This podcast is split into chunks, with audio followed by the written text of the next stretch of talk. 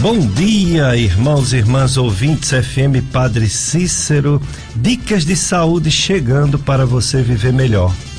Na sua FM Padre Cícero, que educa e evangeliza. Eu sou Péricles Vasconcelos, sou médico clínico, gastroenterologista, aparelho digestivo e aos domingos estamos aqui promovendo saúde. Ah, desde o tempo da Rádio Educativa Salesiana, aliás, Rádio Comunitária, estamos aqui desde 25 anos, é isso aí. Sempre falando sobre bons hábitos alimentares, evitando excesso de gordura e coisas doces demais, né, em excesso controlar o peso, fazer atividade física, atividade física para todos, qualquer idade, qualquer dificuldade, tem o exercício físico apropriado para todas as pessoas. Evitar os vícios mais danosos, como cigarro, excesso de álcool e outros vícios. E também, é claro, procurar médico sempre que estiver doente. As doenças no início, elas têm é, boa chance de cura. Depois elas vão complicando, aumentando. Aí as chances de cura vão diminuindo, né? Mas toda doença tem algo, algo a se fazer. E quem faz é o médico. O médico é, o, o, a pessoa encarregada, o médico, a médica, de descobrir o que a pessoa tem e colocar um tratamento para cada situação que a pessoa se expõe.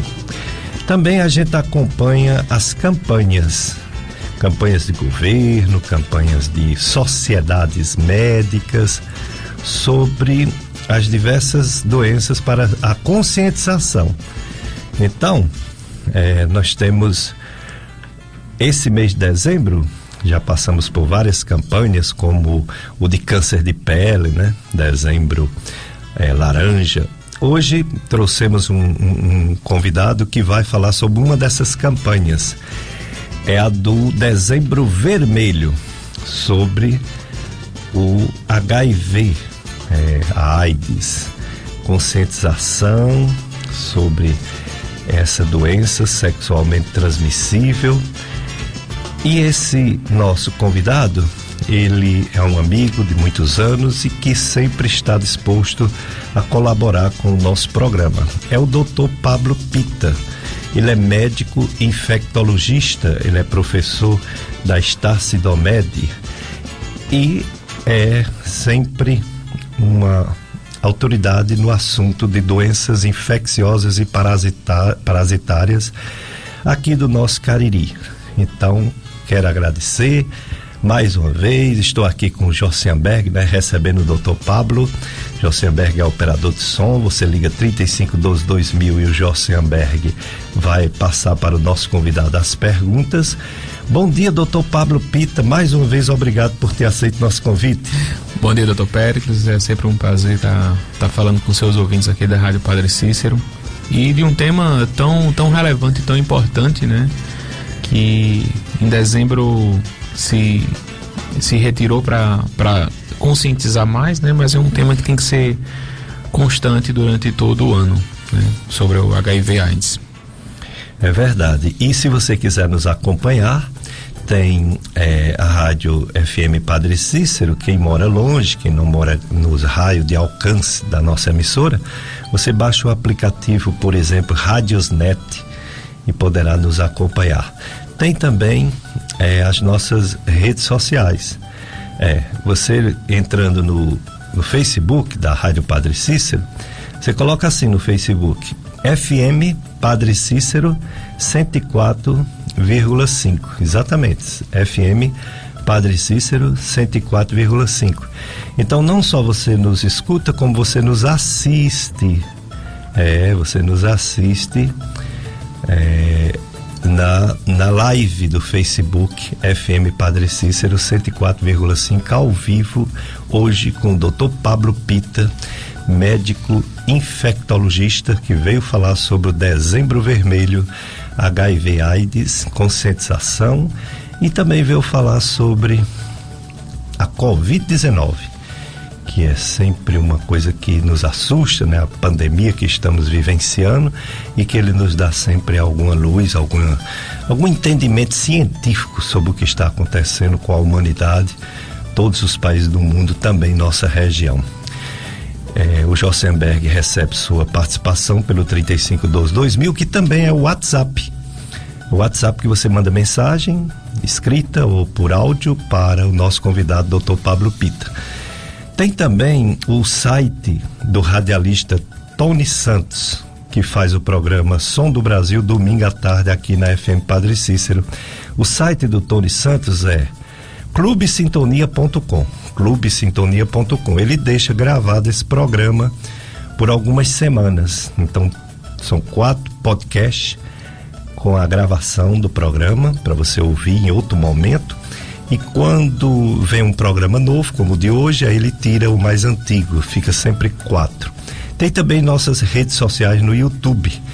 Gastroclínica Vasconcelos, um podcast e podcast é, Dicas de Saúde, em que você também tem o, o programa gravado, mas aí só para ouvir, né? O do Facebook, da live, fica. Se não houver nenhum problema técnico, e a, ocorre às vezes problema técnico no Facebook, você poderá nos acompanhar, nos ouvir, nos ver durante muito tempo. Fica gravado no Facebook. Mas vamos começar perguntando ao Dr. Pablo Pita, enquanto vocês participam, ligam, fazem pergunta, eu vou também fazendo as minhas perguntas para o Dr. Pablo. Sobre essa campanha Dezembro Vermelho, conscientização sobre AIDS. Primeiro de dezembro é o Dia Mundial da Luta contra a AIDS. É por isso, é por essa é por essa, esse motivo que existe o dezembro vermelho no nosso país, doutor Pablo? É, e a, a data 1 de dezembro é uma data mundial, né? não é restrita somente ao Brasil. É, em uma reunião na, na, na Organização Mundial de Saúde, é, foi estabelecido que, que o dia 1 de dezembro, que faz menção a que faz menção à a, a, a, luta de combate à AIDS, né? Foi quando foi traçada essa, essa meta, ele estabeleceu dezembro como, como o, o mês dedicado né, à conscientização né, no combate, prevenção né, e ao tratamento do vírus HIV. É, e essa data ela já, já tem há bastante tempo, acho que desde a década de 90 a gente já, já, já tem essa, essa determinação do dia 1 de dezembro. E com o passar dos anos, né, a gente vem, vem tem, tem visto, né, cada mês tem um ou dois ou três cores diferentes, mas, mas o dezembro vermelho eu acredito que foi um dos primeiros a serem instituídos, né, desde a década de 90. E de lá para cá a gente vem trabalhando sempre em busca, né, da, da, não só da melhoria da qualidade de vida de quem vive com o vírus, mas também na conscientização das pessoas que não têm o vírus, né, a se prevenirem, se protegerem, conhecerem a doença e assim evitar de ter o, a infecção. Hum, muito bem. E essa infecção, doutor Pablo, que surgiu no mundo na década de 80, isso marcou muito minha vida profissional, é, além da minha vida pessoal, né? Porque mexeu com o mundo inteiro, né? Essa doença HIV é comparável, por exemplo, a essa pandemia, né, do coronavírus que pegou a gente de surpresa. O HIV também, quando surgiu, foi um, uma coisa assim que era todo mundo na televisão, era todo mundo com medo de contato. E eu tinha, eu estava pouco tempo aqui no é, formado, né, chegando no Juazeiro e eu tinha que investir na endoscopia, né? e o dinheiro curto e o, e o pessoal me dizia, você é louco comprar um aparelho caríssimo desse agora, ninguém vai fazer por causa da, da HIV. Deixa passar, deixa ver o que, é que vai acontecer com essa infecção. Se é só um surto, se é só uma coisa passageira ou é uma coisa que vai ficar no mundo e essa história de eu adiar a, a, a, compra desse aparelho terminou mudando rumos na minha vida. Eu passei mais a ser clínico do que gastroenterologista, que o gastroenterologista tem que ter o endoscópico mesmo. É, de lá para cá, muitos avanços. Avanços no diagnóstico, avanços no tratamento, mas infelizmente ficou como uma doença é, endêmica, assim, bem prevalente no mundo inteiro, no nosso país e até na nossa região. Como está como estão os números, como estão os novos casos, como, estão, como está o perfil do paciente que adquire, que tem, que adquiriu e que tem ou que não tem mais esse vírus HIV. É, eu gosto de, de falar sempre, Pericles. É, você certamente citou um, um período bastante importante da história do, de conhecimento do vírus HIV. É, realmente a, a epidemia do HIV ela veio com um desconhecido muito grande, né? A gente não tinha nem recursos na época para se detectar, determinar. Os diagnósticos eram muito complicados naquela situação, né? Imagine há 30, 35, 40 anos atrás, foi quando a pandemia estourou, no, a partir da década de 80. Então realmente era bastante complicado, era difícil a gente conseguir dar o diagnóstico e a gente tinha muitos medos e muitos anseios em relação a isso. É, mas se a gente parar para ver, dados da literatura mostram de que os pacientes com o vírus HIV já rondavam as nossas, os, os, os ambientes hospitalares antes da década de 80, né? A gente não tinha recurso diagnóstico para isso.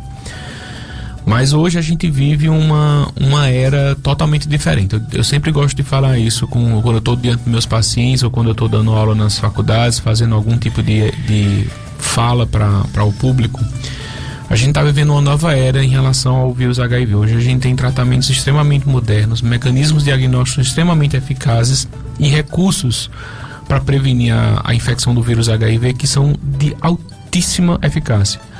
Então hoje a gente tem, por exemplo, a possibilidade da convivência de casais soro diferentes, onde um tem o vírus e o outro não tem o vírus, de forma totalmente normal inclusive com a possibilidade de planejamento familiar, né, que é uma realidade hoje muito comum.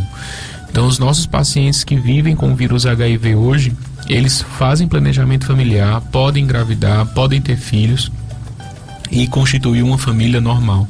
Né? Então a vida com o vírus HIV hoje é uma vida normal, né? Precisa de alguns alguns cuidados, obviamente, né?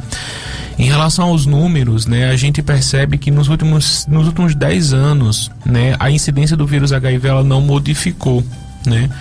Então a gente tem sempre as mesmas quantidades de diagnósticos, a gente tem as mesmas quantidades de, de, de novos casos aparecendo. Para a população ter mais ou menos uma noção, é, a gente atua na, no serviço de infectologia aqui de Juazeiro e no do Crato. É, já fazem mais ou menos uns quatro anos que eu estou no Crato e aqui no Juazeiro eu comecei o ano passado. É, a gente tem uma média de mais ou menos de 3 a 4 diagnósticos novos por semana, né? Que a gente faz aqui na região do Cariri. É, Juazeiro e Crato são, são, são, são, centros de, são centros de atendimento que atendem toda a regional de saúde aqui da região do Cariri e, e, e, é basicamente isso. Assim, acho que nos últimos, nos últimos três anos a gente tem dado aí uma média entre dois a três novos diagnósticos por semana aqui na região do Cariri. Hum, então ainda é frequente. É frequente números, e é alto. Os números não estão aumentando, mas também não estão diminuindo, né? Estão estáveis. Isso. Esses anos todos, né? É, não tem ainda uma vacina desenvolvida, não é isso? Não, a, a gente não tem ainda, pelo menos em uso clínico, não tem nenhuma vacina desenvolvida. Existe, é, existe nos, na previsão dos próximos 5 anos, 5, 10 anos, é, a introdução de, de três novos produtos, né? É, esses produtos eles vão com tem um objetivo de facilitar a adesão ao tratamento e fortalecer a prevenção. Então a gente tem uma medicação injetável que vai servir para o tratamento do vírus HIV, ou seja, aquela pessoa que vive com o vírus, em vez de tomar comprimidos todos os dias, ela vai optar, ela vai ter disponível para ela optar fazer uma injeção mensal, como um anticoncepcional injetável, né? E para quem não vive com o vírus HIV, a gente tem dois novos produtos. Um é uma medicação que evita o vírus HIV de uso mensal e a vacina. A vacina, nos últimos testes que foram liberados para a gente, ela saiu de uma eficácia de 78% para 85%. Ainda é uma, um, ainda está em estudo, ainda não foi liberada, né? É, e a gente está ainda aguardando a, a, a, a, conclusão né, de todos os processos para que a gente consiga é, dar, dar, dar andamento para iniciar o esquema de vacinação.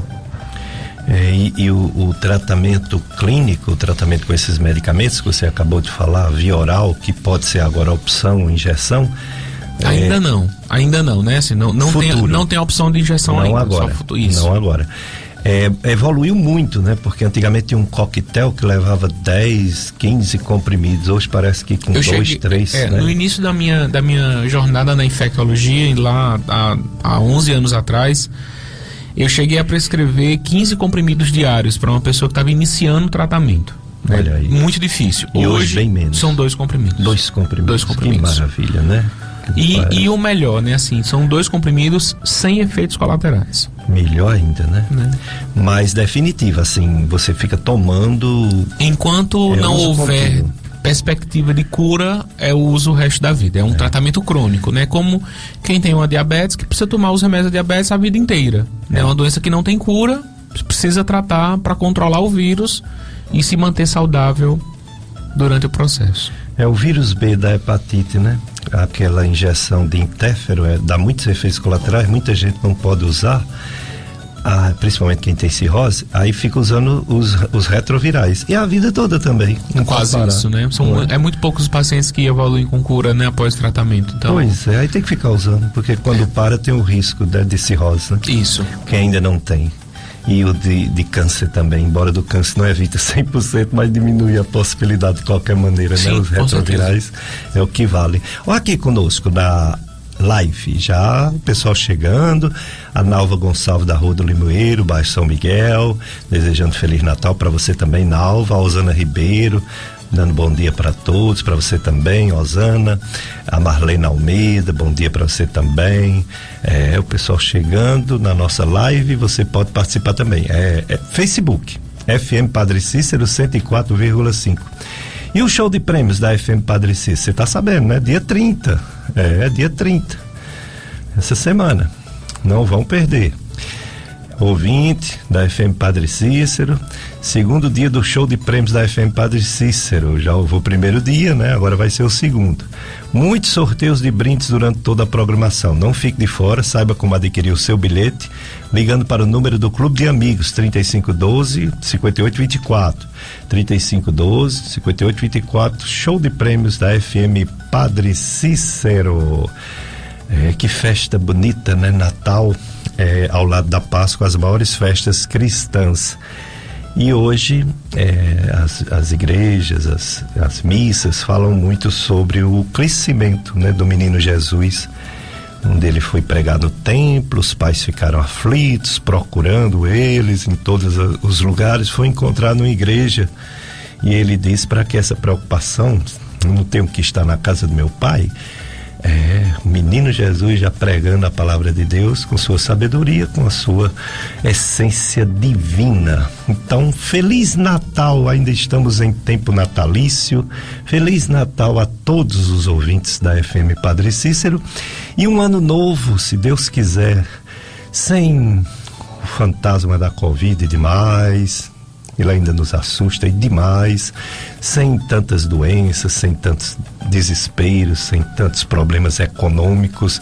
São os nossos votos aos ouvintes, amigos, amigas da FM Padre Cícero. E muitas festas, né? Por exemplo, a festa de São Gonçalo no bairro Umari. É, uma festa que vai começar no dia 31 de dezembro, mas já está aqui ah, o anúncio né, da festa do padroeiro São Gonçalo do Amarante, é, no dia 31 de dezembro, Umari, Ceará. E outras festas que nós vamos divulgando devagarzinho. Por exemplo, Menino Jesus de Praga, Diocese do Crato, aqui, Novo Juazeiro, Avenida Castelo Branco, né? Programação dos festejos, que vai acontecer também, começando. Começou ontem, né? Hoje, aliás, começa hoje. Terceiro dia de novena, domingo, seis horas, celebração eucarística, eucarística. Sete horas, visita com a imagem do menino Jesus na residência do casal Sérgio Pinho e Josi. Josi. Rua Januário Feitosa, 23. 9 horas, celebração eucarística. 17 horas também. 18 e 30 novena, novena solene, celebração eucarística. O presidente da celebração é o padre Carlos Aguiar e os noitários SCC Pastoral Familiar, Ligas de Famílias, Grupo Filhos da Sagrada Família e Comunidade Santa Rita. Após as celebrações, a parte social. Atração musical da noite, Maria Luísa e convidados. Sorteio de brindes e premiação da noite. Prêmio um geláguas e tanquinho. Todo dia da festa, né? Menino Jesus de Praga. E assim a gente vai dando a, os avisos, né? Hoje estamos com o Dr. Pablo Pita. Ele é médico, infectologista, professor da Estácio In, como é? Indomed. Idomed. Idomed. Explica aí por que é que a Estácia FMJ agora o nome dessa grande instituição que alavancou o progresso da região caririense mudou de nome. Por quê? A gente, a gente é, é, no, no, último ano, né, a, a, a Estácio ela desmembrou as faculdades de medicina em um grupo separado. Né? Então, a Estácio, esse grande esse grande grupo de educação superior né, no Brasil inteiro, um dos, maiores, se não for o maior grupo, é um dos maiores grupos né, de, de universidades e faculdades e cursos no Brasil inteiro que está aqui na região do Cariri há mais de 21 anos, né? Ah, ah, eu fui aluno da, da Estácio em, até 2010, fui seu aluno lá. Ah, eu lembro, lembro muito no internato. E, e aí é, a gente tinha uma estrutura organizacional onde todos os cursos tinham a mesma gerência, a mesma coordenação e a mesma diretoria. E aí viu-se que o curso de medicina ele precisava de, um, de um trata, uma tratativa diferente, né? Um curso é, que exige uma demanda diferente, tem uma carga horária diferente, né? Tem uma exigência diferente, né? E, e lida com com convênios, com recursos, com tudo isso diferenciado do que os outros cursos têm, não que não sejam menos importantes, mas que precisa de uma tratativa diferenciada. Aí a sigla significa? E aí é Instituto de Educação Médica. Ah, sim, da Estácio. Da Estácio, exatamente. Então a IDOMED é o Instituto de Educação Médica onde todas as faculdades de medicina elas se juntaram de uma forma muito uniforme, né? Então assim, hoje o curso de medicina da Estácio ele é o mesmo curso de medicina em qualquer unidade da Estácio. Então, aonde você for, tem algumas particularidades diferentes, obviamente, a gente consegue ter algumas algumas características próprias dos locais onde elas, essas faculdades estão inseridas, até mesmo porque um dos objetivos da implantação do curso é que ele auxilie a região a qual ele está inserido, então não adiantaria a gente colocar especialidades que não, não, não, não há demanda na nossa região. Então é o mesmo curso para o Brasil inteiro. Então assim houve uma uniformização de todas as estruturas. Né? Hoje a gente consegue ter contato com o Ribeirão, com Alagoinhas, com Caro, é, com Canidé, com Iguatu, com São Paulo, com Rio. Então assim hoje a gente aqui no Juazeiro consegue fazer um network com todas as outras faculdades com muita facilidade. Né? Então a gente tem acesso a colegas, discussões, é, experiências e acesso a, a uma série de outras outras outras modalidades que a, a com, com a IDOMED, né, com essa nova estrutura organizacional facilitou muito para a gente. Que bom, né? Que bom saber disso. IDOMED, né? Destacada é, a medicina do restante dos cursos da Estácio em todo o Brasil. Vamos ao nosso primeiro bloco de apoio cultural, Josenberg. Depois a gente volta entrevistando mais o Dr. Pablo Pita sobre Dezembro Vermelho AIDS, conscientização. Festa de Santa Maria, Mãe de Deus, Comunidade Sobradinho, Jamacaru e Missão Velha, do dia 23 até o 1 de janeiro. Tema Maria Bedianeira, nossa intercessora no céu. Hoje, dia 26, às 18h30, novena e celebração da palavra, pregador Cícero Cruz, animação Jovens do Perpétuo Socorro, noitários Pinheiras, São João, Coité, Pau d'Arco e Olho d'Água de Fora. Encarregados do dia, Eloy Taveira e Geralda, Clerton e Luciana. Festa de Santa Maria, Mãe de Deus, Jamacaru, Missão Velha. É isso aí, muitas festas. Tem também a do Horto, né? É, do Horto, ontem teve a missa do Natal, do dia 31 às 20 horas, missa do Ano Novo. Fique atento, acompanhando nossas informações e as redes sociais do Horto do Padre Cícero na redes salesianas, né, de divulgação online, internet. aqui mesmo na paróquia Sagrado Coração de Jesus, você tem que estar atento. Daqui a pouco a missa, 9 horas, aqui na rádio. E a gente vai dando durante a semana a programação, né? Programação direitinho sobre todas as celebrações desse final de ano. Estou com o Dr. Pablo Pita, ele é médico, infectologista, é, doenças infecciosas e parasitárias, é professor da Estácio Idomed, que aqui no Juazeiro é conhecido como FMJ. Ele é professor, coordenação de internato e daqui a pouco vai falar também consultório, contato, é, qual o hospital que ele está ligado, etc. Vamos perguntar logo isso para o doutor Pablo Pito, uma pessoa nesse tempo de Covid quer muito tirar dúvidas.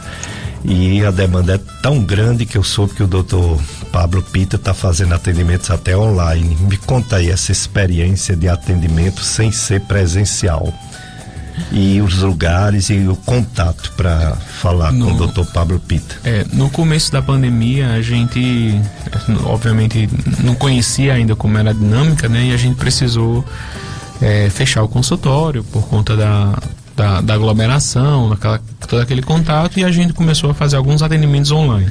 É. É, o atendimento online ele é um, um atendimento assim, ele não consegue se equiparar a uma consulta clínica, né? Exato. A gente tem apenas o recurso da, da anamnese para poder coletar a história. É, a gente consegue adiantar muita, muita coisa na, no atendimento online, mas é, às vezes eu, eu, sinto um pouco de falta da, do atendimento presencial, assim, me, me, me falta um pouco. É, no, na segunda leva da pandemia, a partir de 2021, é, eu suspendi os teleatendimentos da, da Covid, né? Sim. Eu não estava conseguindo fazer atendimento de Covid ambulatorial. Então, por exemplo, a pessoa que pega Covid é, e ela quer a orientação dos primeiros dias de tratamento, ela tá bem, tá em casa, quer ter todo aquele monitoramento inicial, eu não estava conseguindo fazer, não consigo fazer esse acompanhamento. É, a gente montou uma rede de apoio, né, uma rede de colegas que estavam fazendo esse atendimento. Então a gente pegou o contato de algum, alguns médicos amigos nossos que estavam fazendo esse, esse acompanhamento, como a doutora Isabelle Mendes, doutora Dávila, é, o próprio doutor Maurício, doutor Jacob, doutora Aline Furtado, que é pneumologista, e doutora Robertina, que eles estavam conseguindo fazer tanto teleatendimento como atendimento dos pacientes em fase inicial. Eu só estava conseguindo fazer acompanhamento e ainda só acompanho pacientes hospitalizados, uhum. né? Ah, infelizmente, ah, no, no, meu consultório a gente lida com doenças imunossupressoras, né? Então eu tenho pacientes que vão com fragilidades, né? Com outras manifestações clínicas e aí eu não consigo colocar na, no mesmo ambiente um paciente com suspeita de Covid e um paciente com, com outras patologias pelo risco de transmissão e além do que eu não atendo todos os dias né, no consultório. Então, por não atender todos os dias no consultório, eu não consigo prever um atendimento. Então, normalmente assim, eu não consigo marcar uma consulta para para o dia, por exemplo. É, é complicado. Então, normalmente para Covid ambulatorial, né, que é o Covid leve, eu não estou acompanhando. Eu só acompanho Covids graves internados em hospitais. É, e o atendimento eu faço lá no office, né? O meu consultório fica no office Cariri, ali pertinho do shopping. E, né, no final eu acho que eu deixo o telefone finalzinho da, Isso, da entrevista. Deixa o telefone para o pessoal saber, porque tá aí uma, um, uma área médica que as pessoas têm uma urgência de tirar dúvidas, a é, pessoa fica em pânico é, quando tem uma exposição. Em, é, assim, quando, quando é, obviamente, respeitando todas as diretrizes legais do uso das redes sociais, né? O meu Instagram eu consigo tirar bastante dúvidas, né? Exato, eu já vi. Então, então assim, é, eu, eu não, não faço muitas postagens no meu Instagram, mas o direct, né? Que é aquela mensagem direta do Instagram. É, eu não tenho nenhuma agência que gerencia o meu Instagram, então quem, quem coordena ele sou eu, sou eu, sou eu que tenho posse dele.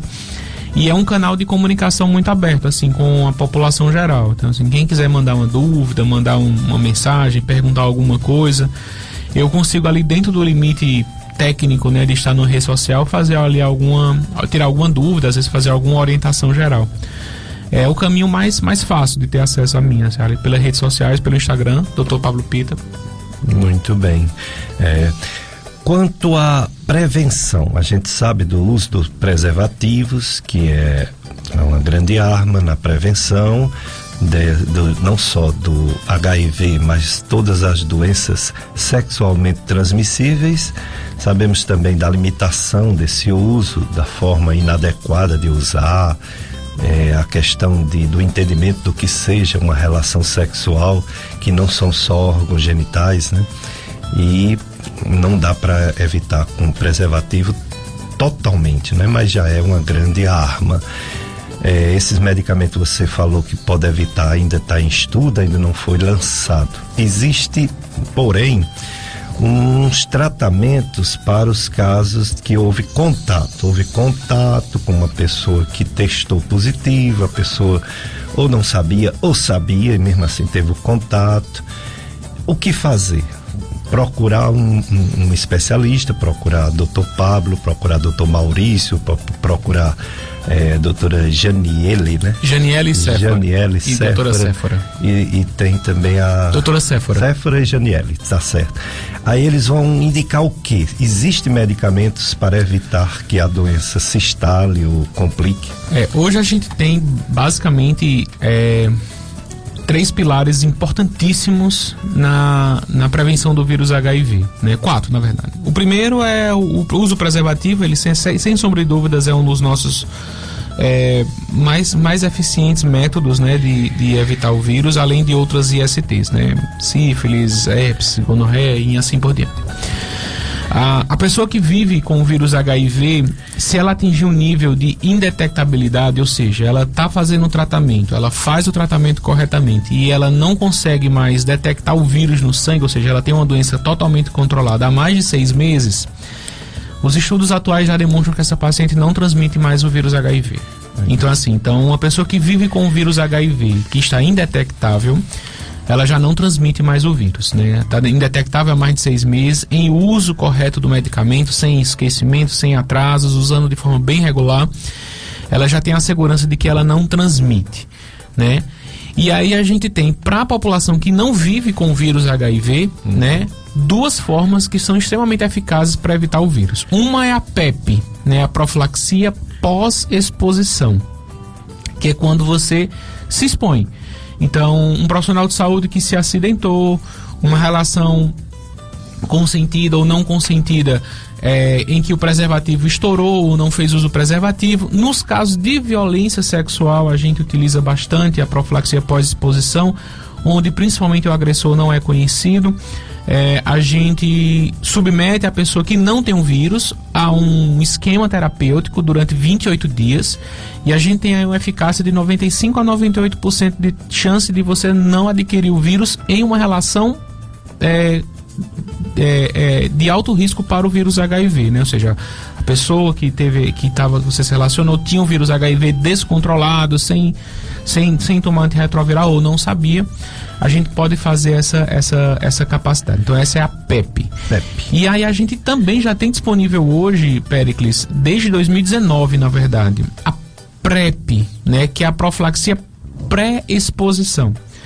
Ou seja, é um medicamento em que a pessoa que não tem o vírus, ela pode fazer uso de forma contínua, né? Então ela decide utilizar o medicamento de forma contínua e essa medicação ela evita a infecção pelo vírus HIV. Então é como, é como se você criasse uma barreira para impedir a infecção do vírus. Existem populações específicas para utilizar a PrEP pelo Sistema Único de Saúde, pelo SUS. E para a população geral, né, tipo assim, ah, Pablo, eu quero usar. Eu, o que é que eu faço? Tem como comprar. É, tem farmácias específicas aqui no Brasil já que tem disponibilizado a PrEP para serem utilizadas, uhum. né? Então o Sistema Único de Saúde ele apenas ele só apenas libera a PrEP para populações específicas, né? Então a gente tem um grupo de populações de alta vulnerabilidade. Mas, por exemplo, qualquer pessoa que queira comprar fora do grupo de risco, ele pode comprar a medicação e fazer uso de forma contínua também. E é uma medicação muito eficaz Péricles. Muito bem. A gente pode chegar até 100% de eficácia da prevenção do vírus HIV com a PrEP. Com a PrEP. É, você falou sobre pessoas que provavelmente não transmitem mais, né? Essa pessoa é, ficou negativo há muito tempo, então não tem o risco né, de passar para outra. Mas um, um, filho de Deus de Barbalha pergunta o seguinte: essa pessoa que não mais transmite a doença, ela ainda pode vir a óbito por conta da doença? Muito pouco provável. O, a gente tem muito poucos, muitos poucos casos hoje de óbito pelo vírus HIV. Né? O, o vírus HIV, quando ele está no seu estágio mais avançado, ele vai causar a diminuição das defesas corporais, né, do, do sistema imunológico. E aí você vai estar tá ali sujeito, né, a infecções oportunistas, que é isso que vai levar o paciente a óbito, né, aqueles casos mais graves. Uma vez controlado o vírus HIV, as defesas desse paciente eles se tornam iguais ou até melhores de quem não tem o vírus HIV. Então, assim, esse paciente em uso regular, indetectável, ele não morre mais de HIV. Pode morrer de um acidente de carro, pode morrer de Covid, pode morrer de alguma outra patologia, mas do HIV ele não vai morrer. Muito importante, né? Saber disso. E como eu falei, as missas são muitas, esse período natalino tem realmente muitas celebrações, como por exemplo a da nossa Diocese do Crato, a Catedral Nossa Senhora da Penha. É, na próxima sexta-feira, dia 31 de dezembro, as celebrações serão às 17 horas e 22 horas. No sábado, que é o dia 1 de janeiro, dia feriado, né, dia da paz, 6 e 30 da manhã, 9 horas da manhã e 17 horas da tarde horário das missas do Ano Novo da Basícula, Nossa Senhora das Dores, aqui no Juazeiro, 31 de dezembro, 6 da manhã, 9 da manhã, meio-dia e 19 horas. E 1 de janeiro, feriado, 6 da manhã, 9 da manhã, meio-dia e 19 horas também. Da Capela Nossa Senhora do Perpétuo Socorro, no dia 31, 7 da manhã e 4 da tarde. E no dia feriado, 1 de janeiro, 7 da manhã, 4 da tarde, 6 da tarde.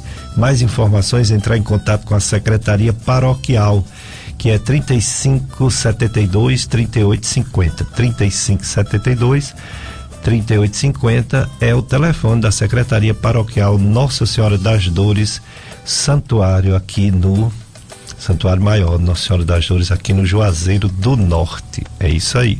Hoje o nosso assunto Dezembro Vermelho AIDS, HIV, conscientização, ciência, né? Por isso um especialista, Dr. Pablo Pita, médico infectologista. Ele é professor universitário da Estácio é, e está aqui contribuindo com seu conhecimento sobre esse assunto tão importante. É, em relação, doutor Pablo, a esses medicamentos que são usados por muito tempo, que ficou mais cômodo, menos comprimidos, você falou só dois comprimidos, porém por um período longo. É possível é, problemas, efeitos colaterais, intoxicações, problemas no fígado, algumas coisas relacionadas com essas medicações, ou eles são medicamentos bem toleráveis que não dá problemas diversos de saúde? Ó, a grande maioria dos pacientes péricles que fazem tratamento para o vírus HIV, eles toleram muito bem os remédios, sabe? Ah, mesmo as terapias mais antigas que a gente tem, ah, há um, um, baixo, um baixo, uma baixa taxa de, de efeitos colaterais ou de intolerância, né? A gente tem medicamentos que são que, que têm algum, alguns efeitos específicos, né? É, podem em algum momento interferir na função renal, às vezes um pouquinho na função hepática, mas normalmente os pacientes eles ad adaptam muito bem esses medicamentos. Eu tenho pacientes hoje, por exemplo, que fazem tratamento há mais de 35 anos, o mesmo medicamento. Com bom controle, com a carga viral controlada, não cria resistência. Há uma cultura muito grande na população de que o uso de, do mesmo remédio durante muito tempo vai fazer com que o remédio se torne fraco ou ineficaz. Isso não acontece. Ótimo. Então o remédio ele é, quando ele consegue suprimir o vírus, né, quando ele consegue impedir a progressão do vírus, ele fica dessa forma e você consegue viver sua vida inteira ali. Tanto que a gente até reforça com os pacientes que é, quanto melhor a adesão ao tratamento no início, melhor vai ser a quantidade de comprimidos no futuro, porque você não vai precisar fazer mudanças de esquema, né? Então isso é uma, um, um detalhe bem importante essa sobrevida longa que hoje já não se morre mais de HIV, a não ser das complicações, como você falou, infecções oportunistas, etc. Outros problemas de saúde que a pessoa tem e que complica, né? São os chamados é, imunossuprimidos ou com patologias de base, doenças de base grave, como diabetes descompensado, câncer, né? Etc. Mas quem tem só o HIV vive-se, antigamente dizia assim, mais de 25 anos. Aí pode-se dizer que não morre, né? Porque é, pega já adulto, né? Não, e, e, assim, hoje a gente nem fala mais sobre isso. Assim, hoje não, a gente não. Nem diz mais tempo, né? Muitos pacientes perguntam, né, doutor, é. quanto tempo eu vou viver a vida? Eu disse, rapaz, olha, acho que acima de 120 anos não passa, não. eu não conheço. Mas, então assim, não muda em relação muda. à comparação em quem não, não tem muda, HIV. Não muda. Né? Hoje quem tem o vírus HIV, inclusive, é uma percepção muito, muito comum para quem faz infectologia. E isso o doutor Maurício comentou comigo uma época, né? E a gente faz a percepção é. de que às vezes o paciente que tem o vírus HIV, ele acaba tendo uma qualidade de vida melhor até do que, porque é mais que, precavido. Né? Exato, né? porque o que acontece? Há um senso de autocuidado muito Isso. grande. E aí, por exemplo, eu gosto sempre de comparar. Por exemplo, às vezes eu recebo muito jovem, né? Jovem que descobre o vírus. E aí, normalmente, o jovem hoje, com aquela história de bebida, festa, uso de drogas, e a gente faz sempre uma abordagem de, de autocuidado, né? De, de, a gente chama de controle de danos. E aí, às vezes eu cheguei para um paciente meu, de, acho que ele tem 30 e poucos anos hoje, a gente descobri tem mais ou menos uns 7 anos. E aí eu perguntei, eu falei, ó, oh, me diz aí, se tu não tivesse descobrido o vírus, como é que tu tava hoje? Ele falou, mas falou, eu tava morto. É. Porque eu tinha farrado pra festa, tava com cirrose, tava doente.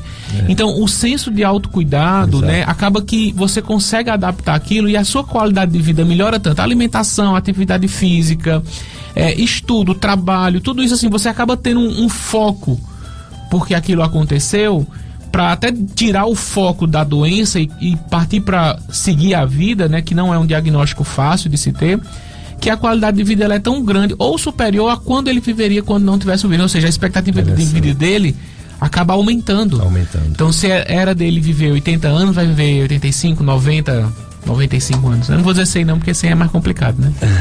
Você falando isso, eu lembrei, eu, eu pego pacientes com câncer de intestino, né?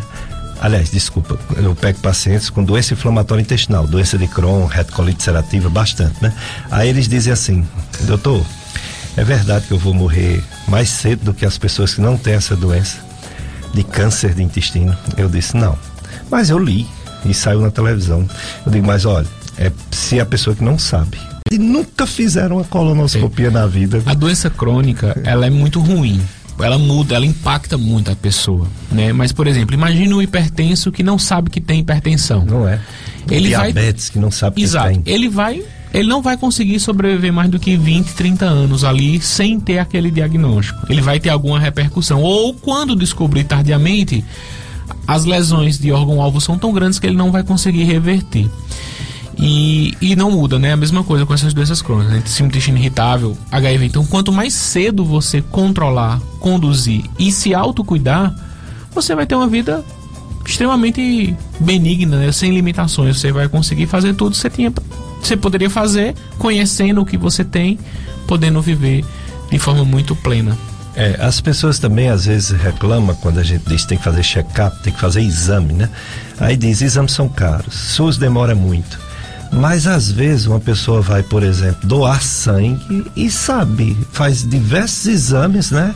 E você não paga absolutamente nada e não tem nada de demora, né, nos remorsos para doar sangue. Exato. E a, o rastreio das infecções sexualmente transmissíveis, né, pelo menos no, nos programas atuais, aqui na região do Cariri, toda a unidade básica de saúde, toda a unidade básica de saúde faz os principais testes, né? E testes rápidos, de 20 minutos. Não é nem com demora. 20 minutos, sabe 20 o resultado. 20 minutos. Então, HIV, sífilis, Mas depois tem que fazer B, os outros C. ou fica Mas no rápido mesmo? Fica no rápido, a gente consegue ter o rápido como uma boa, uma boa triagem inicial. E depois a gente tem uma rede de apoio que é muito útil para a gente, né? Que a gente consegue testes, consegue exames é, numa rede que funciona para o serviço de infectologia. Aqui no Juazeiro do Norte, É, ainda é ali no Stefânia que é, doutor Maurício tem, tinha um serviço, não sei é, se ainda é, tem. O, o, Centro de Infectologia do município de Juazeiro funciona ali no Hospital Estefânia, atrás ali do Colégio Militar. Uhum. Né? É, precisa ter encaminhamento do, da, da unidade referenciada do PSF, né? precisa ser um encaminhamento médico para poder marcar consultas e as consultas são agendadas, né? Não é sobre demanda espontânea. Então você vai lá e vai marcar o atendimento. No Crato, é, o sistema do Crato ele funciona todo online, então a marcação é toda feita no unidade de saúde via sistema HS, que a gente chama. Então é feita a marcação na própria unidade, você já sai com a data da consulta e o horário da consulta que vai acontecer. E é num determinado local? Isso, lá no Crato funciona na rua André Cartacho, é, em frente ao Sesc. Né? Ah. Então é, um, é uma, uma, casa azul, funcionava o serviço de odontologia antigamente. A partir desse ano a gente está funcionando somente infecto lá. E aí é, também precisa de marcação via central de regulação, né? Precisa via sistema online do, do prontuário eletrônico. Muito bem, então, é, Crato, doutor Pablo acabou de dizer, e Juazeiro não mudou então, então é no conhecido Estefânia Rocha, né? Não Isso. pegou o Tasso Xerizate, o nome, né? É Estefânia Rocha, então lá é, é, é DST, HIV, é, hoje, tudo, né? Hoje, devido à alta demanda do serviço, a gente está atendendo basicamente só HIV, AIDS e hepatites virais. Muito bem, vamos para mais um bloco de apoio cultural Josenberg, depois mais entrevista com o doutor Pablo Pita, médico infectologista falando do dezembro vermelho, conscientização HIV DST. Dicas de saúde, você que está nos ouvindo, está acordando agora. Tem gente aí em casa que ainda não acordou. Pode assistir mais tarde um pouquinho, né? Ah, Facebook, no Facebook tem FM Padre Cícero 104,5. É a live para assistir a entrevista do doutor Pablo Pita, médico infectologista, é professor universitário e está aqui falando sobre o Novembro Vermelho, HIV. Dezembro. Dezembro, que novembro? Novembro é o do, do da próstata. é o Dezembro Vermelho, HIV Conscientização tem uma rifa entre amigos e devotos do Santo Deus Eterno. É uma moto, zero quilômetro, fan 160, mais 25 prêmios extras em prol da construção do Santuário Santo Deus Eterno. O sorteio acontecerá no dia 20 de janeiro, logo após a missa do Padre Cis, que será transmitida ao vivo pela página do Facebook Santo Cruzeiro Serrinha. Observação: os 25 primeiros prêmios serão sorteados logo após os bilhetes retornarão à urna para o sorteio da morte da moto. Transmissão ao vivo pela rádio Tataíra, Facebook e YouTube. Organização Inácio Rodrigues e Padre Erivano. É, muitos avisos aqui, avisos de utilidade pública. A senhora Joana Pereira, mais conhecida como Maju, está se colocando à disposição para trabalhar como babau diarista. O telefone da Maju é 988040686. 98804 0686 é o telefone da Maju. É a dona Joana Pereira Maju que se coloca à disposição para trabalhar como babá ou como diarista. Vamos dar emprego a Maju, pessoal. É isso aí. Então, o doutor Pablo falou sobre essa conscientização, a evolução de tratamento do HIV, que antigamente era era muito triste e ainda hoje é, ninguém quer ter doença nenhuma, mas tem tratamento, não se morre mais a não ser se houver outras doenças associadas ou se abandonar o tratamento, né, se não tiver as medidas todas preventivas e os cuidados adequados. Que maravilha, né? Uma evolução de uma doença que foi um verdadeiro terror e mais coisas boas virão, como ele falou uma vacina, um novo medicamento. Então é a evolução, a ciência, né? A ciência que é o dom de Deus para que pessoas inteligentes consigam fazer pesquisas para controlar a maioria das doenças. Então entra essa história desse, dessa nossa pandemia, pandemia desgraçada. Chegou aqui no início de 2020 É, o doutor Pablo, quando veio em janeiro de 2020, falou um pouquinho sobre ela, mas a gente, a gente falou na... falando de dengue, né? Não era? Aí a, a gente, gente falou dengue, muito mais de dengue porque não tinha nada para falar desse de coronavírus. eu lembro. Não era, não tinha nem o nome Covid, era coronavírus, né? É. Coronavírus, novo coronavírus. E aí o doutor Pablo pensava, como todos, toda a ciência pensou, que era uma gripe passageira como todas as outras, né? Mas foi essa pandemia maior do século e que ainda está conosco. Eu tenho aqui alguns números para começar a fazer pergunta ao doutor Pablo sobre essa pandemia. É, ela, ela estourou na Europa. Estourou na Europa, estourou nos Estados Unidos é, ela, ela, o, algumas regiões estão vivendo a quarta onda, algumas estão vivendo a terceira onda. Ela aumentou muito nos Estados Unidos e na Europa. É, essa variante Omicron, Omicron parece ser mais contagiosa do que as anteriores. Porém, o lado bom dessa história é porque a mortalidade não aumentou tanto. Parece que ela não é tão letal. Aquela variante Delta também não era tão letal quanto as outras. E essa Ômicron parece que também não é tão letal contra as outras, como as outras. No Brasil já tem muita região com Omicron, Omicron, Omicron. Aqui no Ceará já tem mais de 10 casos, né? Confirmados. Com certeza já deve estar aqui pelo Cariri, essa Omicron, essa variante. Mas aqui os números, eles estão estabilizados. Tem semana, se falando de morte, que não morre ninguém, tem semana que morre dois, fazendo uma média de um.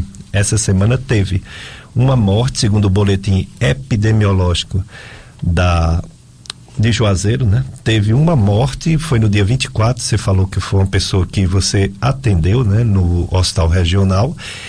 É, em relação a, a casos novos, uma média de é, 10 casos novos dia, semana passada 11, mesma coisa, né? Em casos de internação, duas pessoas internadas, semana passada era uma média de 6. Em casos de é, isolamento domiciliar, é, em torno de 15 pessoas, 13, 13 pessoas, né? Com as duas que está aliás, 15, com duas que está internada faz 17. 17, semana passada eram 37, quer dizer, houve uma diminuição de mais de 50%. A própria internação, né? 2 para 6, houve uma diminuição de mais de 60%. E no Ceará todo também. No Ceará saiu ontem que diminuiu em 15 dias, 14 dias, diminuiu 66% a mortalidade. É como se o Ceará e a região do Cariri, exclusivamente o Azedo do Norte, tivesse estável. Não está tendo essa onda que está tendo é, em algumas regiões do Brasil e principalmente na Europa e, na, e nos Estados Unidos. Aí a pergunta primeira, doutor Papo, quando a gente pergunta, eu não posso perguntar a palavra pode, né? Pode não. Porque pode, não pode, porque pode, pode. Pode, pode tudo. Mas eu vou perguntar assim. Já tá a história de três em três meses lá na Europa aqui no Brasil, agora quatro e quatro meses a vacina. Aí a pergunta seria essa: vamos ter 2022 com vacina, se tiver, de quatro e quatro meses para todos? É, vamos ter uso de máscara o ano inteiro? Ou você tem uma visão, uma expectativa um pouco menos pessimista? ou pior do que eu estou falando. É, bom, o, o advento das doses de reforço da, da vacina do Covid, ela já, de, desde o seu início, desde quando as vacinas foram, foram desenvolvidas, a gente já tinha falado em, outros, em outras oportunidades sobre isso, né? Então, assim, a gente já tem um conhecimento prévio de que as vacinas, como um todo, elas têm as suas taxas de eficácia, né? é, são poucas as vacinas que não necessitam de reforço vacinal. Se a gente parar para pensar, é, das vacinas que a gente utiliza que não necessita de reforço vacinal hoje no Brasil, a gente tem a febre amarela, que ela é dose única e não precisa fazer reforço.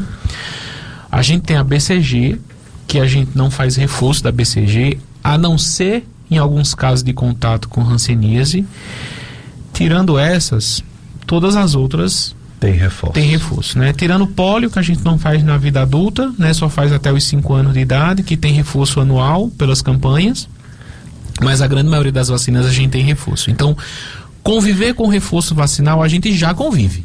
É. Então, assim, então. É, é, é um a mais. É, exatamente. A, a, gente precisa colocar bem, assim, em, em, em pauta isso. Assim, não, não tá falando nenhuma novidade. É. Reforço vacinal a gente já conhece, já faz reforço vacinal, a gente já tem um programa de vacinação que é um dos mais bem quistos no mundo inteiro. Hum. Né? O PNI, que é o Programa Nacional de Vacinações, de Imunizações, Isso. ele é um dos mais completos.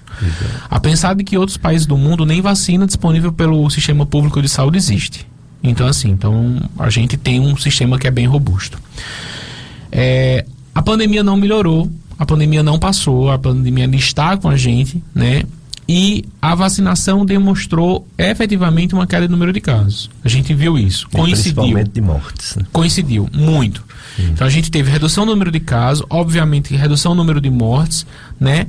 Só que a gente tem visto de que a, a estratégia de cobertura vacinal, por mais ampla que ela esteja, a quantidade de anticorpos ativos, ele se demonstrou apresentar uma queda a partir de algum tempo. Por isso que o reforço vacinal. Então, a minha percepção individual e pessoal. Eu acho que a gente vai ter reforço vacinal enquanto a gente tiver ainda os números altos da, da pandemia. Eu acho que enquanto a pandemia tiver trazendo números altos, a gente ainda vai voltar com a vacina. Porque a vacina é a estratégia que a gente vai ter, Péricles, para que a gente volte à nossa normalidade, para que o comércio não feche, para que a gente continue visitando espaços públicos, que a gente consiga minimamente voltar a uma certa normalidade, né?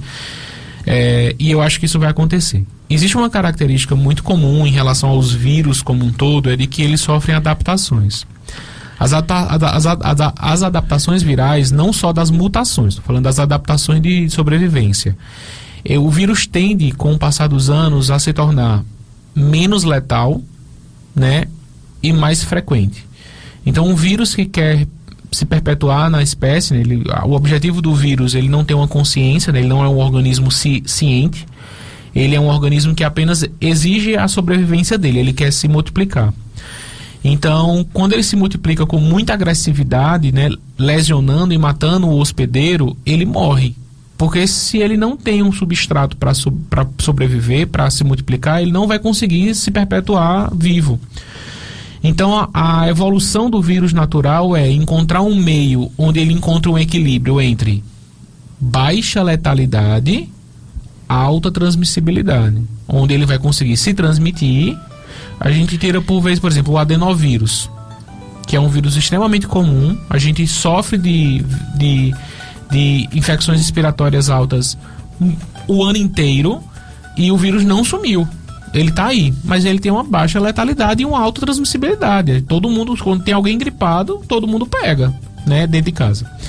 Então esse é o contexto que eu acho. Então eu acho que o vírus ele vai sofrer adaptações com o seu passar do tempo, até essa adaptação se tornar confortável para o convívio social, eu acho que a gente vai precisar de vacina.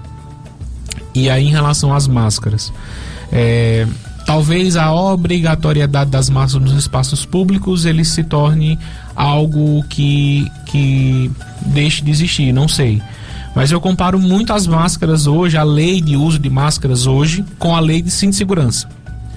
É, em, do, em 97, eu era um pouco mais jovem, o senhor deve lembrar um pouco melhor do que eu nessa época, é, o tamanho do problema que foi a instalação da lei do cinto de segurança. Porque a lei está invadindo o meu espaço individual, porque a lei. E eu, eu resgatei recentemente agora as reportagens que tinha, tanto reportagem de televisão, de jornal, de mídia, de tudo ah, porque essa lei é um absurdo, porque essa lei está invadindo o meu espaço individual, o meu ir e vir, o meu andar e não andar, mas é uma lei que existiu para proteção individual de cada um. Então, assim, eu acho que isso só demonstra o quão a nossa sociedade ela ainda é infantilizada. Porque imagina, eu preciso de uma lei para exigir uma proteção para que eu não adoeça. Então, assim, eu não vejo problema com usar máscara. Né? Assim, eu uso máscara, eu tiro a máscara em ambientes públicos. Vou para um restaurante, eu fico sem máscara no restaurante porque eu tô dentro do ambiente ali de convívio pessoal junto com, a, com, a, com as pessoas que me convivem todos os dias. É, mas eu não, eu, não, eu não discordo. Quando eu chego num ambiente em que a máscara é obrigatória, eu tudo bem, não tem problema nenhum, eu uso máscara. Como é que é a máscara? Pode usar máscara? Não, a máscara tem que ser utilizada a todo momento, senhor. Não, tudo bem, não tem problema, ninguém vai ficar de máscara. Como é a máscara? Não, senhor, a máscara pode ser retirada durante o sentar na mesa, mas durante transitar o ambiente pode ser retirada. E você vai obedecer às leis daquele ambiente. Eu acho que cada local tem o seu o seu o seu o seu habitat. O que é o que é que eu acho problemático, né? é, são espaços que não respeitam os quantitativos. Então, assim, você tem um dimensionamento de pessoas, precisa respeitar esse dimensionamento para que você evite as aglomerações, né? A gente ainda não sabe. A gente viu o carnaval acontecendo em Natal recentemente, né? Muita gente. E a gente tá meio que só esperando para ver como é que vai funcionar. Ah, Pablo, depois do carnaval, depois do, do, do, carnaval que houve fora de época, não aumentou o número de casos. Oh, isso é um bom sinal. Agora a gente tem que lembrar de que Ceará e Cariri funcionam sempre entre, cinco, entre 4 a 5 semanas do resto do país. Então, por exemplo, quando estoura em São Paulo, de 4 a 5 semanas acontece em Fortaleza, de 4 a 5 semanas acontece em Juazeiro. Então, isso pode ser uma, uma forma da gente meio que se precaver. Então, Fortaleza já tem 10 casos de Omicron, né? Os casos aumentando, mas não tanto, não tem tanto, tá tendo mortalidade a gente pelos próximos 15 dias está no mesmo cenário. Talvez, quando as coisas começarem a apertar lá, a gente precise rever o que estamos fazendo por aqui. É, e com certeza vai chegar, né? Porque, como você está dizendo, vem depois. A gente pensava que não vinha a primeira onda, veio. a gente pensava não, a gente torcia para não vir. Aí no ano passado, esse ano, aliás, a gente sonhou que não vinha a segunda onda. Ah, foi veio. A pior, foi a pior de todas. Foi a pior. Foi a pior de todas. Mortalidade alta. Foi desesperador. Com certeza a Ômicron vai chegar aqui. Está chegando. Já tem, já deve ter. Esperamos que não tenha a mortalidade da primeira onda do ano passado e dessa segunda. Que a característica da dela. própria Ômicron, né, já traz aí uma quantidade maior de pessoas contaminadas, mas um cenário de menor agressividade. Né? É verdade. Que é o que a gente está rezando para que se confirme, né? O medicamento da Pfizer, ele tem 50% de eficácia num grupo testado. É muito caro ou breve teremos também essa arma para aqueles que estiverem com a doença hospitalizada? Não li ainda. Confesso a você, de coração. Não li. É da Pfizer, eu não 50% li. Eu vi, eu vi, pequeno grupo. Eu né? vi que saiu a medicação, é só que assim, eu eu nos últimos tempos para cá, é, eu tenho evitado ler perspectivas que não estão confirmadas. Então assim, hum. posso usar? Não posso. Então se eu não posso usar ainda, então não tô lendo. Exato. É Aí, assim, retroviral assim, é um, imunobiológico. É, é, é, um, é um, um composto. O que eu li foi só a questão de que ele é um antirretroviral, tem uma ação específica é, e que foi aprovado pelo FDA, Isso. né, para uso. Mas eu confesso a você que eu não, não li ainda, porque assim, é uma medicação que ainda é fora da nossa realidade, a Anvisa ainda não recebeu nem notificação para aprovação, então assim, se a Anvisa não aprovou ainda, então eu não, vou, não tô nem gastando minhas energias nessa leitura. Assim, eu, eu espero primeiro assim, chegou, a Anvisa aprovou, pronto. Aí eu, eu, eu paro, leio, estudo, vejo como é o acesso para poder eu conseguir prescrever. É, a gente é, ficou muito feliz com a diminuição dos casos no mundo todo. Tem, tem três países que nos servem de referência. Um é Israel, porque eles agilizaram muito a vacinação no começo. E ele tem uma população parecida com a do Ceará. Aí serve para umas comparações. Outro foi eh, Estados Unidos, porque além de ser um país de referência, ele é maior que o Brasil, né? E o Reino Unido, porque quando junta aqueles países todos, Inglaterra, Escócia, País de Gales, Irlanda, fica um pouco mais da metade do Brasil. Então é como se os Estados Unidos, o, o Brasil e o Reino Unido fosse é, o, o, Brasil é, é, é, a metade dos Estados Unidos e é o dobro do Reino Unido. Então, se esses dois países, vamos dizer assim, desse certo vacinação, podia dar certo para a gente também que está no meio dos dois, né? No início foi um espetáculo, Israel quase zerado em mortalidade e pouquíssimos casos. Estados Unidos caiu bastante, mas nunca caiu o suficiente que a gente esperava. E o Reino Unido, esse sim, caiu bastante, foi uma coisa espetacular. Só que Estados Unidos estourou, Reino Unido estourou, Europa estourou, Israel também subiu. Só não subiu tanto a mortalidade, como você mesmo acabou de dizer, né? É, então nós vamos ter essa inevitavelmente essa terceira é. onda no Brasil. Não é a, a, a tendência? A, a, a, coincidência e o que todos, todos os três países, assim, ó, é, é, difícil comparar Brasil com esses três países. Assim, é, é, é bem difícil porque Reino Unido tem um sistema de saúde bastante organizado, né? Então assim, eu não, não vou nem comparar os Estados Unidos não, porque o sistema de saúde dos Estados Unidos ele é muito ruim, né? Assim, ruim para a população geral, para quem é. morre de covid. Isso. Porque para quem tem condições de ter uma assistência de saúde é ótimo. É, quem tem os seguros. Né? Tá ótimo. Mas para quem não tem é muito ruim. Então, assim, é, eu não, não vou. De gente. É, eu não vou comparar, é muito difícil. e, acaba, e acaba que não, não, não entra nessa cota, né? Assim, esse, esse, número, esse número acaba meio que a gente não, não consegue perceber. Muita gente morreu sem assistência médica. Israel também é um país totalmente diferente. Assim, é, acesso à saúde é um país pequeno, um país que tem autonomia, tem, tem dinheiro, tem, tem verba. O Brasil é um país continental com extremamente diferente, diferente em todos os cantos. É. Algumas coisas que, que eu consigo ver é o seguinte: do Brasil a gente nunca teve um isolamento rígido como aconteceu em outros países, né? Então a gente teve aí um. A gente seguiu os Estados Unidos em não isolar tudo, não ter um, não ter um critério muito rígido. E a gente viu o que aconteceu com os Estados Unidos, o número de casos, o número de mortes, né? Explodiu. É, Europa, é, Reino Unido e Israel ainda mantiveram isolamento ainda por um bom tempo. Isolamento que eu digo que é restrições, né?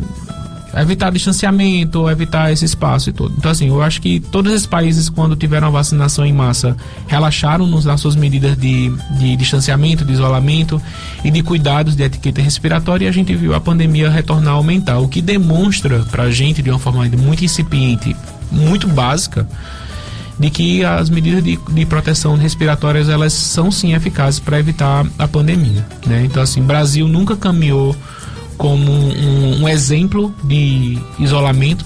A gente ter aqui em Juazeiro mesmo, a gente, a gente fechou o comércio, fechou tudo, mas quando você descer na rua São Pedro, tava todo mundo lá. É. Via. Exato. Mas foi bem menos, o que ajudou bastante, né? Ajudou bastante. Infelizmente a gente teve um, um golpe terrível na economia, mas a gente conseguiu evitar um número caótico de, de óbitos e de mortes aqui na região do Cariri. Com certeza foi bem menos do que a gente poderia ter tido se tivesse tudo aberto. É. Mas eu acho assim que no, no, nesse sentido é, a gente está ainda na espreita, né? Então assim a gente tem esquema de vacinação, o Brasil está avançando na terceira dose, já tem uma cobertura vacinal importante. É, e agora é tentar manter as medidas. Eu acho que a máscara é um custo muito baixo que a gente paga para tentar se prevenir. Então, assim, tentar usar máscara, evitar aglomerações, evitar estar tá com pessoas desconhecidas do nosso meio, para poder a gente tentar minimamente é, fazer com que essa quarta onda, terceira quarta onda aí seja menos dolorosa. Ontem, tá certo, teve esse problema dos hacking que não saiu os números direito, mas ontem teve 90, tá uma média semanal de 96 mortes no Brasil, 96 dias, e 3.156 casos, quer dizer, mesmo com esse problema do hacking, esse 96 vai pular para 150, esses 3 mil e pouco vai pular para 4 mil e tanto, mas o Brasil está controlado. É, é devido a esse sistema organizado de vacinação que o Brasil está diferente do resto do mundo. O resto do mundo que eu falo não é nem é, Ásia e África, eu falo só mais em Estados Unidos e Europa, né? É por causa da vacinação, provavelmente. Então, essa vacinação de 4 4 meses é fundamental para que esses números continuem é, segurando é, o, o, o, o discreto que houve de se, se, criar uma ideia de que com vacinação ninguém ia morrer. Isso aí abalou o povo porque continua gente morrendo. Mas é a vacinação que segura os números no Brasil e devemos nos vacinar enquanto for necessário, não é isso? É, a, a organizada é uma palavra difícil para falar em Brasil. né? Mas tem um é, é, sistema de vacinação tem, que é exemplo para o mundo. Tem, tem. O, o programa é exemplo. Para a Covid, organizado é um pouco difícil. Porém, uhum. a, o que, é que a gente está tendo hoje? Terceira dose. Né? Então, assim, então a gente não chegou ainda em vacinar de quatro em quatro meses. A gente não, não tá ainda liberado, assim, não, não, não, não saiu de forma oficial que vai ter vacina de 4 em 4 meses para todo porque mundo. só vai ter para todo mundo quando completar esses Exato. que estão sendo Exato. reforçados Exato. agora. né? Exato. Então, assim, Idosos, profissionais de saúde e imunodeficientes. Então assim, então a gente tá caminhando para terceira dose, né? Então a gente tá aqui. É claríssimo pra gente que trabalha na atenção de terapia intensiva, que vê o dia a dia, tá lá dentro do Covid, tá trabalhando dentro todos os dias, é claro a gente observar o número de mortes diminuindo. É é muito é muito é muito importante essa queda. Então assim, então o que é que a gente tá diferente? Será que foi só o curso do vírus? se a gente não tivesse feito nada, não tivesse vacinado ninguém, não tivesse feito absolutamente nada, será que a gente estaria nesse meio, meio, mesmo caminho? Não sei responder essa pergunta. Não tem como saber. Eu não, eu não pagaria para ver. Eu não pagaria para ver. Eu acho que é, é, um, é um custo muito alto. Exato. Então, eu rápido. acho que, que. Eu acho que a única explicação é a vacina. De qualquer marca, de qualquer vetor, de qualquer forma, de qualquer estratégia. Tá aí. Eu acho que a Anvisa é um órgão sério, é um órgão que, que tem pessoas sérias. Não estaria aprovando algo a qualquer ismo, a qualquer. Obviamente que houve uma urgência para aprovação, houve uma urgência Claro, uma urgência não dá mortes. para você não dá para você comparar com a quantidade de anos de desenvolvimento da vacina da BCG de, ah é porque a vacina BCG demorou 80 anos para ser desenvolvida houve mas nenhuma dessas vacinas começou a ser desenvolvida em 2020 Exato. a gente tem tecnologia a gente tem expertise a gente tem profissionais a gente tem equipamentos né Antigamente, doutor Pérez, para o senhor fazer uma tomografia de tórax, no meu internato, não vou nem muito longe, não. Há 10 anos atrás, no meu internato médico, para fazer uma tomografia de tórax, demorava-se meia hora para fazer uma tomografia de tórax. Hoje é 30 segundos. Fantástico, é. Houve um avanço tecnológico, a gente tem que respeitar isso. Muito bem, vamos, daqui a pouco o doutor Papo completa esse seu raciocínio, mas vamos para mais um bloco de apoio cultural, Josenberg. Dicas de Saúde FM Padre Cícero, eu sou Péricles Vasconcelos, sou médico clínico do aparelho digestivo e estou aqui com o meu amigo médico especialista infectologista, Dr. Pablo Pita. É, ele é professor universitário, veio falar sobre o Dezembro Vermelho e agora está falando sobre a pandemia do coronavírus, essa doença Covid-19 que está em numa, numa quantidade absurda no mundo todo, na Europa está demais, a Europa está fechando tudo, é lockdown quase todos os países. Estados Unidos não tem lockdown porque lá é, é confusão, viu? For, for fazer um lockdown lá tem é briga na rua do povo. Brasil também tem, mas lá os cabas são mais invocados. Mas que era para ter também. E o Brasil, graças a Deus, está um oásis. Quem já foi o segundo pior do mundo, hoje caiu lá para o décimo, décimo quinto em termos de quantidade de vírus. Para você ter uma ideia, enquanto no Brasil está dando esses 3 mil por dia, tem países pequenos da Europa que está dando 100 mil casos novos dia. Ah. Como é que pode? Absurdo, né? Esse, esse vírus com essa variante Ômicron. Aí eu pergunto agora para doutor Pablo. Pergunta que não quer calar. Vacinas em crianças. As vacinas, a maioria que existem, é em crianças mesmo. Tudo bem, quem tem juízo dá a vacina, quem é responsável da vacina para seus filhos. E assim acabou a varíola, controlou a poliomielite, sarampo, rubéola, cachumba, é, até hepatites, né? hepatite B, que era um grande problema mundial, diminuiu tanto no mundo a hepatite B. E assim as crianças se vacinando, essas doenças vão diminuindo bastante. Mas o problema é porque andou acontecendo um outro, outra complicação, uma história de uma trombose, uma história de como é feita a vacina com RNA, que pode dar problema para a criança quando ela for adulta, ou então para a futura geração dessa criança, quando tiver filho. Enfim, doutor Pablo, sua visão talvez sua visão seja igual, não sei, a sua Sociedade Brasileira de Infectologia que aprovou, aprovou, a de pediatria também aprovou a vacinação em crianças de 5 anos. Então gostaria de sua mensagem, até para tranquilizar os pais que têm medo de vacinar seus filhos de 5, 6, 7, 8 anos. O que você tem a dizer para todo esse, pessoal que está nos ouvindo? Olha, é, eu, é, a gente precisa é, compreender que a gente ainda caminha né, numa pandemia em descoberta. Né? A Covid-19, ela, sem sombra de dúvida, trouxe muitos desafios para todos nós. Sem sombra de dúvidas, também a, a vacinação da Covid ela teve um impacto importantíssimo. Né? Então, assim, eu, a gente estava conversando aqui no intervalo e, e a gente, assim, eu, eu entendo, né, a, o medo dos pais, a gente vê tudo isso. E compreende, né? A, compreende, assim, eu, eu, posso não concordar né, e, não, e não quererem vacinar, mas eu entendo, compreendo. Acho que é um respeito individual de cada um, apesar de que os pais são os responsáveis pelas crianças, né? Com certeza.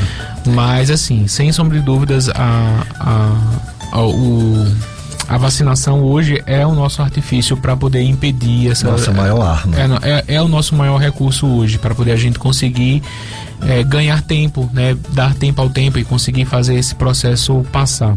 Né? Ah, o esquema vacinal brasileiro hoje ele é até os 12 anos de, até os 12 meses de idade, é praticamente até o primeiro ano de vida. Todas as vacinas são dadas ainda num bebê ainda recém, desde recém-nascido até um ano de vida. São vacinas que passam por, por estudos que fazem tudo, né? Obviamente que a gente está falando de uma vacina rápida, né, da Covid-19, que aí gera muito esse medo, né? Ah, infelizmente a gente está vivendo um cenário político ideológico que tem influenciado muito nas informações, então acaba que a gente não consegue ter segurança na informação que a gente obtém pela mídia, nem a informação pela que a gente tem pelo, pelos próprios estudos publicados, Péricles, não sei se você percebeu isso a gente fica ali com um pé atrás sobre o, o que está sendo feito, o que está sendo construído. Porque, ah, fulano manipulou a base de dados, não sei o que. Então tem uma série de questionamentos que a gente se, se, se tornou meio órfão da, da informação.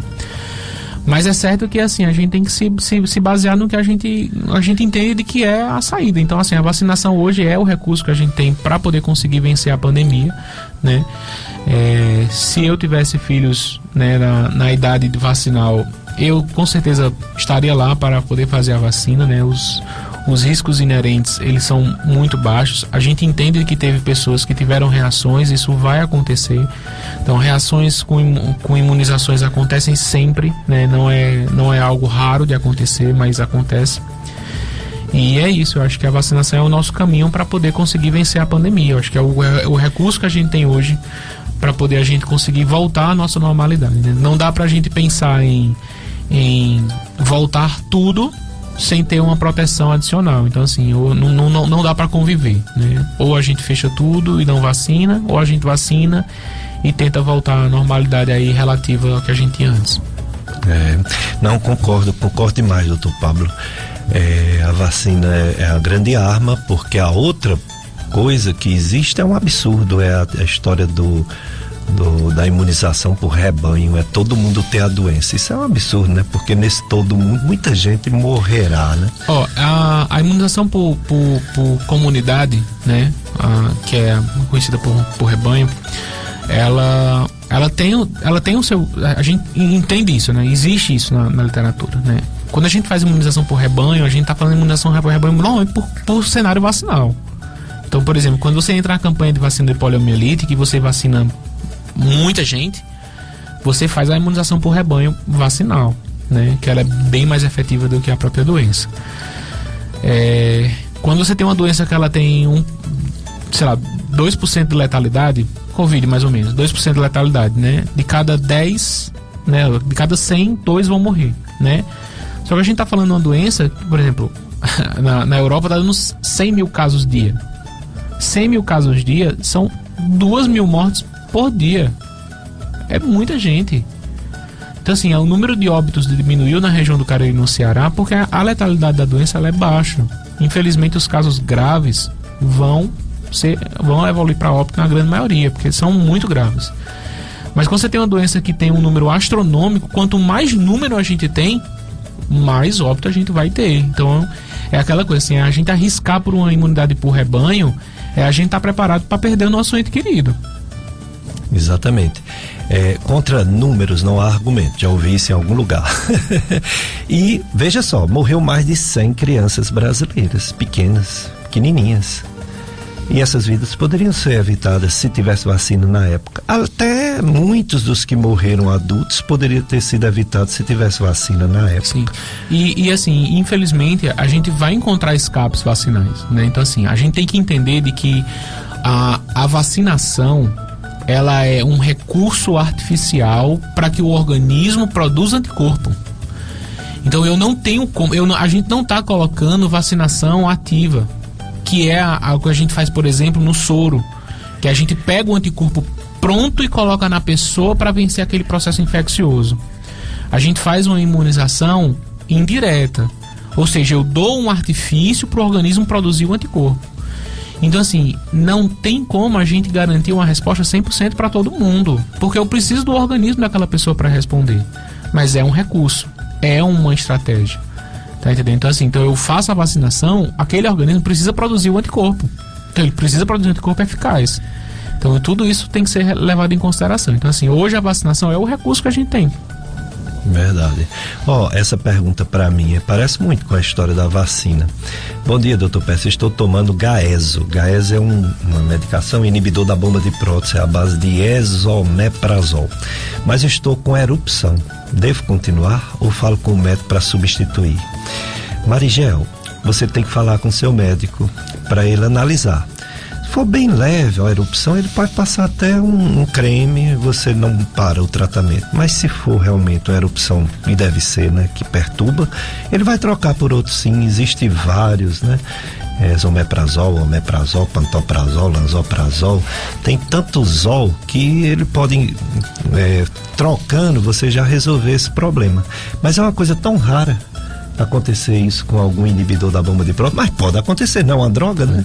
Pode acontecer. E quanto mais se usa, mais chance tem. É, quanto mais gente usa. Né? E a e... mesma pessoa que já tomou o medicamento que não sentiu nada, da outra vez pode sentir. Isso, né? É assim, e é aquela coisa, assim, por exemplo, a, a, a, a, gente, a, a gente fala muito isso na medicina, né? Por exemplo, assim, é, a gente trabalhando em terapia intensiva, né? Existe, por exemplo, assim, é, a, existe o, as complicações inerentes aos procedimentos, né? Então, por exemplo, a gente vai pegar um acesso central e de repente faz um pneumotórax, né? Uma complicação inerente.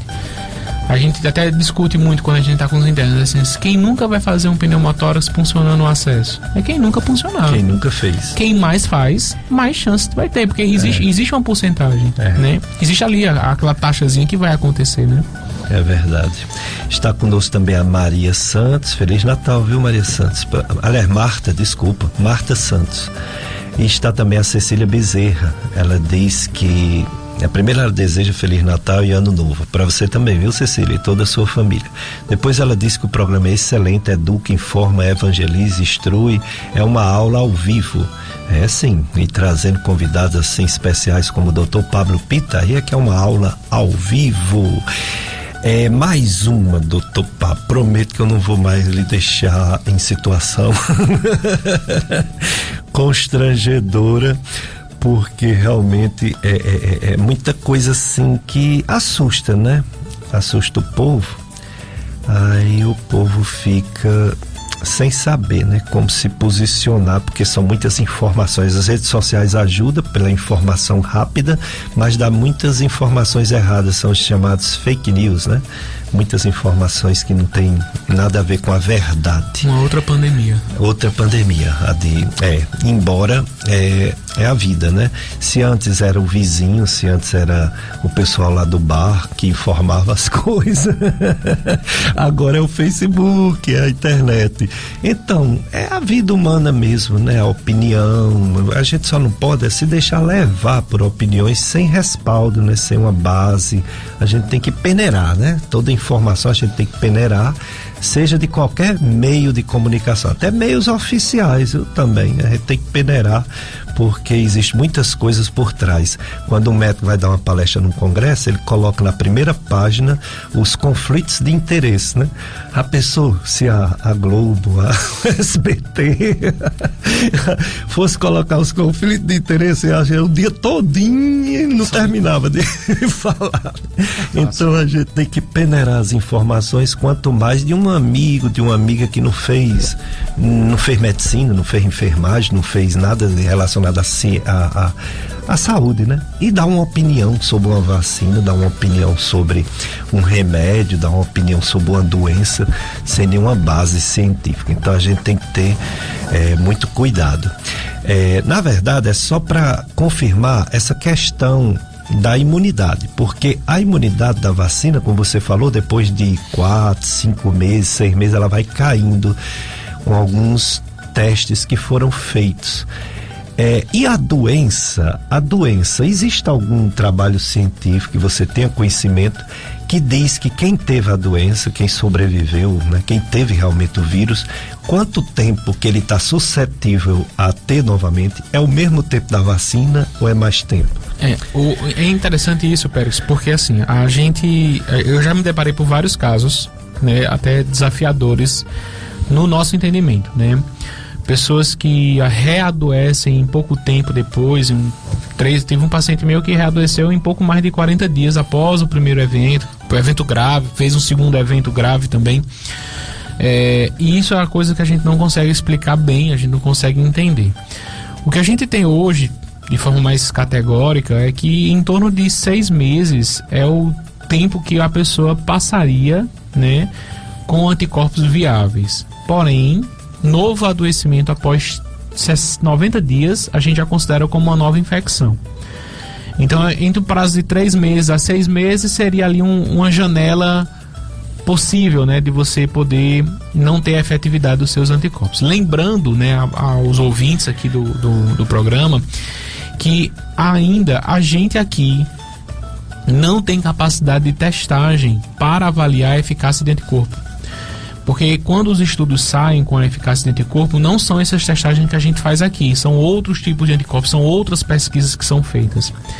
Então, assim, a gente simplesmente vai, ó, acredita que a gente está imunizado e, e, e, segue a vida. Assim, não, tem, não, não existe um exame que detecte de forma clara os anticorpos neutralizantes. Até mesmo porque nem sempre são os anticorpos neutralizantes que vão proteger a gente da doença a gente tem duas linhas de defesa, né? Existe a, a, linha de defesa celular e existe a linha de defesa humoral, que é a que produz anticorpos. E aí, às vezes, a celular ela está muito mais bem armada do que a humoral e a gente não consegue dosar essa imunidade celular, né? Entendo. É, esses esses estudos que mostram que a imunidade vai caindo após algum tempo de vacinação ou de doença, não tem disponibilizado para uma pessoa testar num laboratório? Porque são caros? Qual o motivo básico que ainda ah, não estão ah, disponíveis? É porque o tipo de pesquisa é muito específica, né? Você pesquisa um anticorpo com uma com como, é como se fosse uma pesquisa de chave fechadora muito específica.